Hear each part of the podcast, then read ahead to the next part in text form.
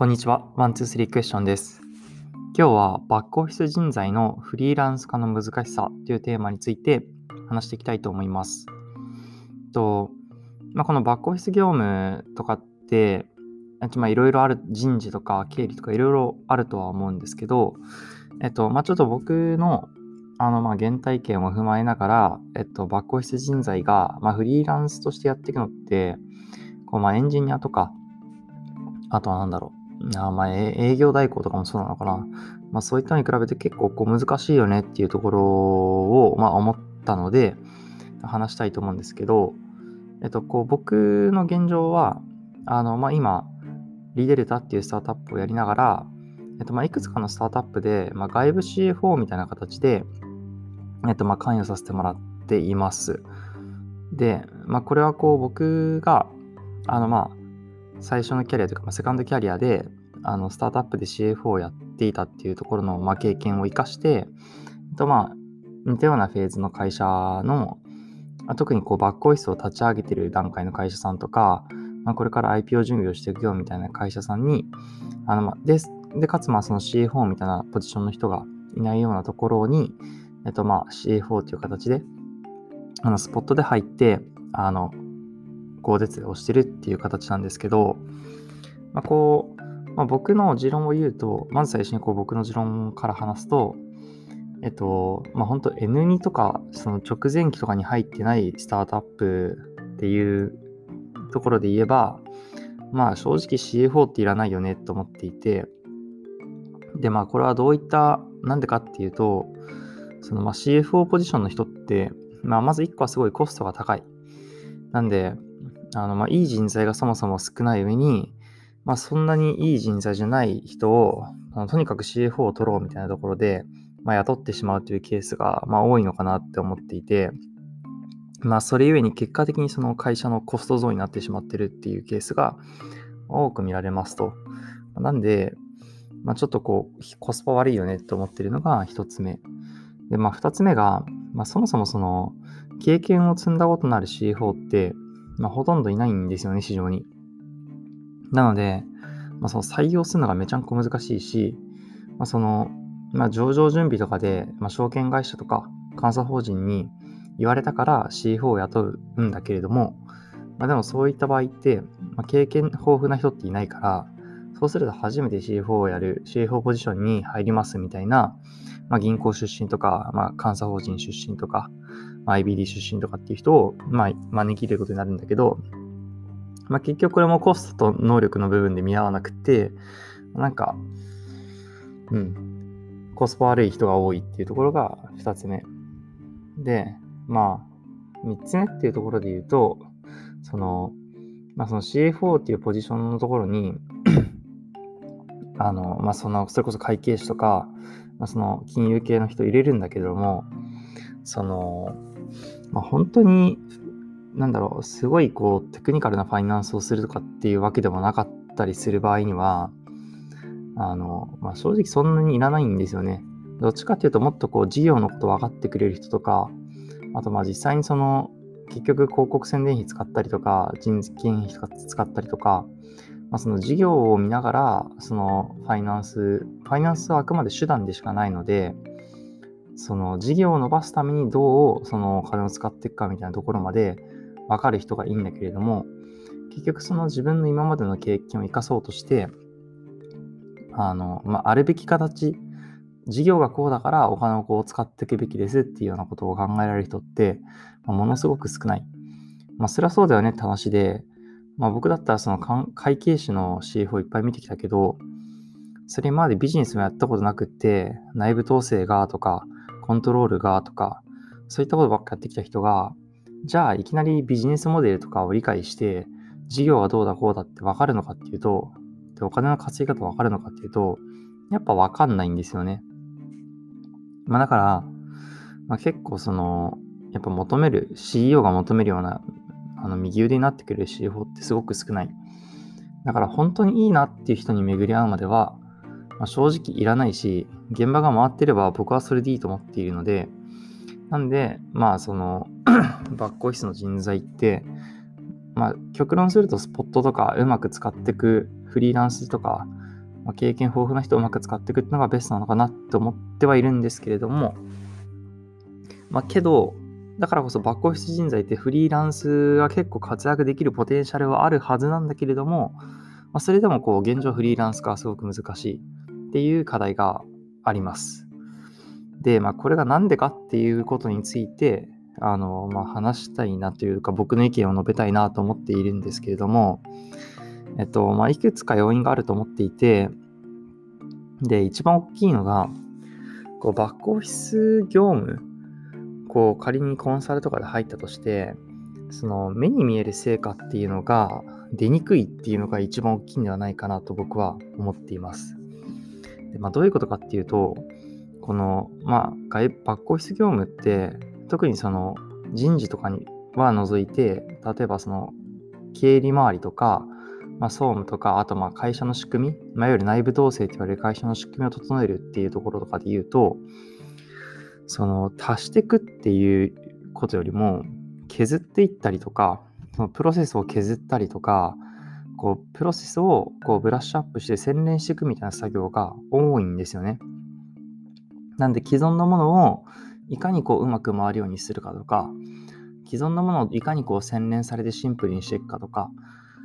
あとまあ実際仕組みはあるんだけど、その運用の徹底をどうするかみたいなところに結構フォーカスしたりすることが多いので、そういった点で見える化しにくいっていうのが一つあると思います。で、こうエンジニアとか、あとマーケターとか、まあ、フリーランス人材ってすごくいっぱいいるし、あの、まあ、市場でもすごく流通してると思うんだけど、まあ、こういったその職種の人っていうのは、例えばそのプロダクトを完成させるとか、この例えばなんかこの決済機能を実装するとか、まあ、そういった意味でこう成果が見やすい。あとまあマーケティングだったら、あのまあこの施策回して、あの KPI こんだけ獲得して、リードこんだけ獲得してきてくださいとか、っていう、あとまあ、例えば記事記事化するのを何件やってくださいとか、まあ、そういった意味ですごくこう成果が見やすいのに対して、こうバックオフィス業務っていうのはなかなかこう成果で見えにくいっていうところが、あの、まあ、フリーランスとしてやっていくときに、あの、なんだろう、その受注する側もなんか目に見えたもの出しにくいっていうのもあるし、結局その稼働工数ベースになっちゃうし、発注する側もなんか成果があの見えるようで見えないから、なんとなくいいような気がするんだけど、けどなんかこれって本当にいいのかなみたいな。だったら、その中で採用しちゃおうみたいな風な発想になるケースが多いのかなと思ってます。で、そのバックオフィスで成果って、例えば人事評価制度とか、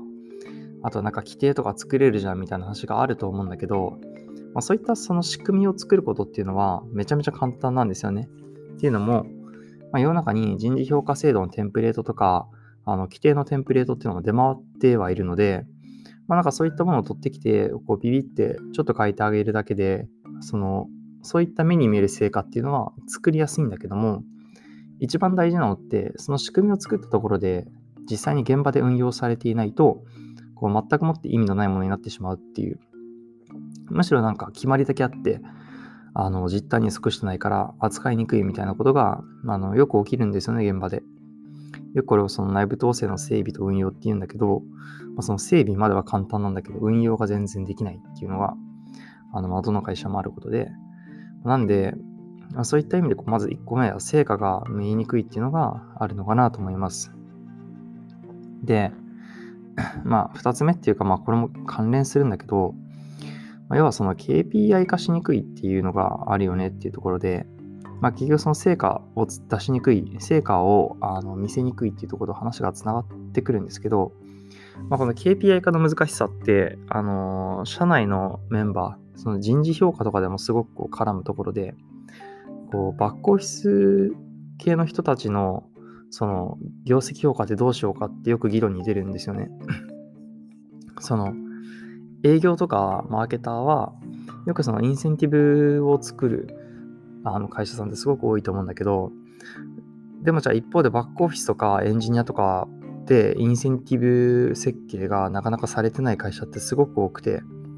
まあ、それはこう基本給を営業は低めにして、バックオフィス人材の基本給を高めにして調整するっていうやり方も、まあ、あるっちゃあるんだけど、けどなんかバックオフィス業、バックオフィス側の人は、なんかどんなに頑張ってもこうなんかインセンティブは出ないんだみたいな風になっちゃう、その不公平感を抱くケースって、まああったりするから、まあ、僕はその全体でしっかりあの評価方法を設定して、あの前者でちゃんとそういった設計をしてあげるべきだとは思ってるんだけども、やっぱりその成果物が見えにくいっていう意味で、まあ、その KPI 化をしにくいっていうのが、まあ、理由としてはあるのかなと思っています。で、まあ、よくある最悪の KPI 化の例が、あの、例えばその CFO の評価するときに、その調達額で評価するみたいな。あとまあ、よくなんかその資金調達コンサルみたいなのがあったりするんですけど、なんかそういうので調達額の10%を手数料として取りますみたいな、まあ、そういったコンサルもあるんですけど、まあ、もうあれはなんか最悪の例だと思っていて、こう、まあ、その調達資金調達に関して言えば、その調達額の10%とか本当にありえないと思っていて、あの、そのよっぽどその人のネームバリューで引っ張ってくれるとかって話は別なんですけど、大抵その資金調達ってその CEO のそのプレゼン力だったりとかあとはまあそのビジネスモデルとか事業のその市場選定の領域で生きてるからファイナンスできるんであって別にその CFO のロールってそんなに大きくないんですよね。あの、まあ、上場の時のロードショーとか、あとまあ、海外のアンカー投資家連れてき、あの、うまくその IR してやりますとかだったら別なんだけど、そのシリーズ A とか、あのシードファイナンスとかでは、まあ、正直言ってその CFO のあの能力があんまり発揮されることってほぼないから、まあ、そういった意味でその調達額の何パーセントとかっていうのはもう最悪だと思うし、あとまあコストカットしたあの額の何パーセントとかっていうのも結構最悪な例で、そのモラルハザードが起きやすいんですよね。だったらなんかもう必要なツールだけども削除していった方がいいし、たとえ業務があの実際に業務フローがうまく回らなくなったとしても、その管理部門からしたら、まあ、あの、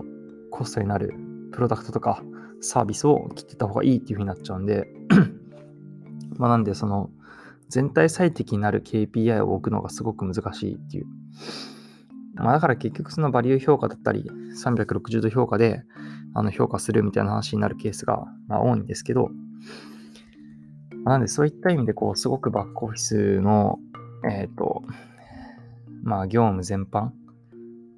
をその評価しにくいからこそ、まあ、フリーランス化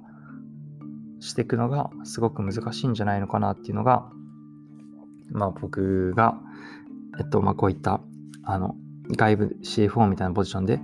コンサルをしている中で、あの、思ったことです。まあ、結構その、なんだろう、まあ、優秀、すごいネームバリューがある人っていうか、一度こう IPO を経験した人とか、あの、箔がついてる人とかだと、まあ、結構その社外監査役だとか、あとは、なんだろうね、こう、アドバイザーみたいな感じで、フリーランス化していくことは簡単なんだと思うんですけど、まあ、いわゆるその金融業界、あの例えば IBD 出身ですみたいな人とか、あとは、まあ、一会計士、監査法人いましたみたいな人が、あのまあフリーランスとしてやっていくっていうのは、その税務顧問とかでもない限りは、まあ、結構難しいんじゃないのかなって思っていて、まあなんかここのマーケットがね、あのエンジニアみたいにうまく作られたらいいと思うんだけど、実際にこう今、あのバックオフィス人材でフリーランスとしてやってる人っていうのは、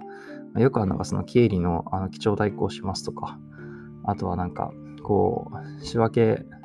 作成しますとかみたいな、まあ、なんかいわゆるこう単純労働作業みたいな人がまあ、クラウドワークスとか、コーナーとか見てても多いかなっていう気がしていますね。なんで結構その、いい人いないみたいな、あの、CFO 候補とかいないとか聞かれるけど、まあ、結局そのリファレンスになるみたいなところがあるんで、こうなんかもっとこうね、うまく、あの、例えばなんか監査法人とかでも副業がもし OK になるんだとしたら、まあ、そういった優秀な若手でベンチャーに興味ある人が、あの簡単にこうスタートアップとかとつながれるようなあの、まあ、マーケットっていうのができたらいいななんて思ったりしています。はい。今日はそのなんかバックオフィス人材のフリーランス化の難しさについて話していました。と面白いなと思った方とか、あと今日の話が役に立ったって方は、ぜひあの、ポッドキャストでサブスクリプション登録よろしくお願いいたします。それじゃあ、またね